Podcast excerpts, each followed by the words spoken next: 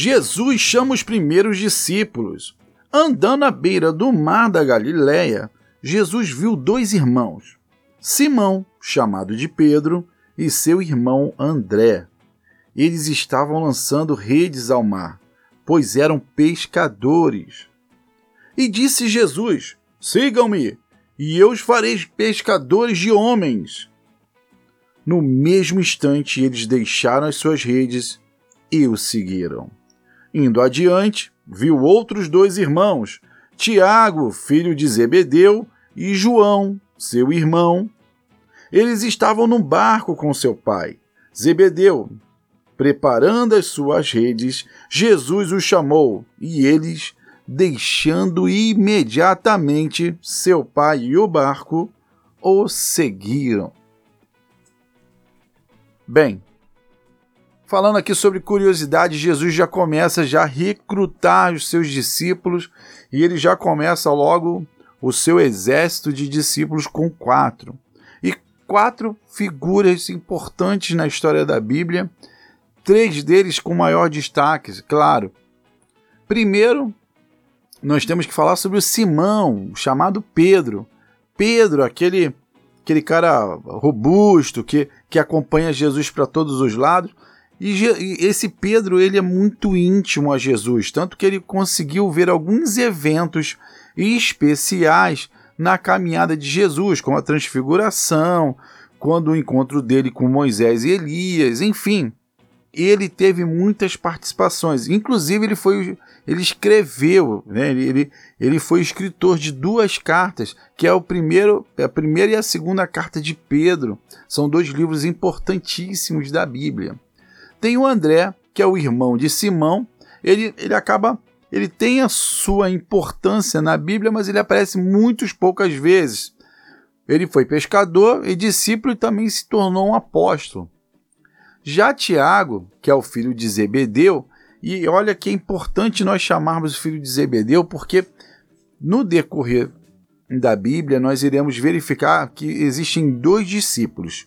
Um, Tiago, que é filho de Alfeu, e esse Tiago, que é o primeiro, né, o Tiago a ser chamado, que é o filho de Zebedeu, que ele foi pescador, discípulo e apóstolo. Ele, ele é importante porque ele entra naquele grupo dos discípulos mais íntimos de Jesus. Quem eram? Pedro, Tiago e João. Logo iremos falar de João em seguida. Então, Tiago ele formava, ele fazia parte desse grupo que era, eles eram muito mais íntimos de Jesus, estavam mais próximos de Jesus. E aí, falando em João, como, como também como existiam dois Tiagos, existem dois Joãos na Bíblia.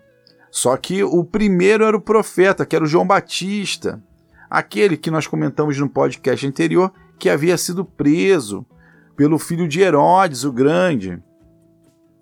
E esse João que nós falamos, que foi chamado para ser discípulo e também tornou um apóstolo, que também foi muito importante na história da Bíblia, primeiro porque ele escreveu o Evangelho segundo João, como nós já vimos anteriormente, que evangelho significa boas notícias, então são boas notícias segundo ao João. Ele escreveu três cartas, a primeira, a segunda e terceira carta de João e o importantíssimo livro do Apocalipse. Nós chamamos ele de João Evangelista exatamente para diferenciá-lo do João Batista. Então, essas são as curiosidades sobre esse, esse subcapítulo aonde Jesus acaba recrutando os seus primeiros discípulos. Nós iremos falar no próximo capítulo sobre Jesus, ele ensina o povo e cura os doentes. É um capítulo também bastante importante, porque Jesus já está iniciando o seu ministério e ele já ele tem três anos aí para poder é, evangelizar as pessoas, curar as pessoas e deixar o seu legado, como nós sabemos que, que deixou. Né? E vamos acompanhando aí esse podcast. Bem, deixa eu me apresentar. Eu, eu agora estou me apresentando no final, porque para mim é mais importante.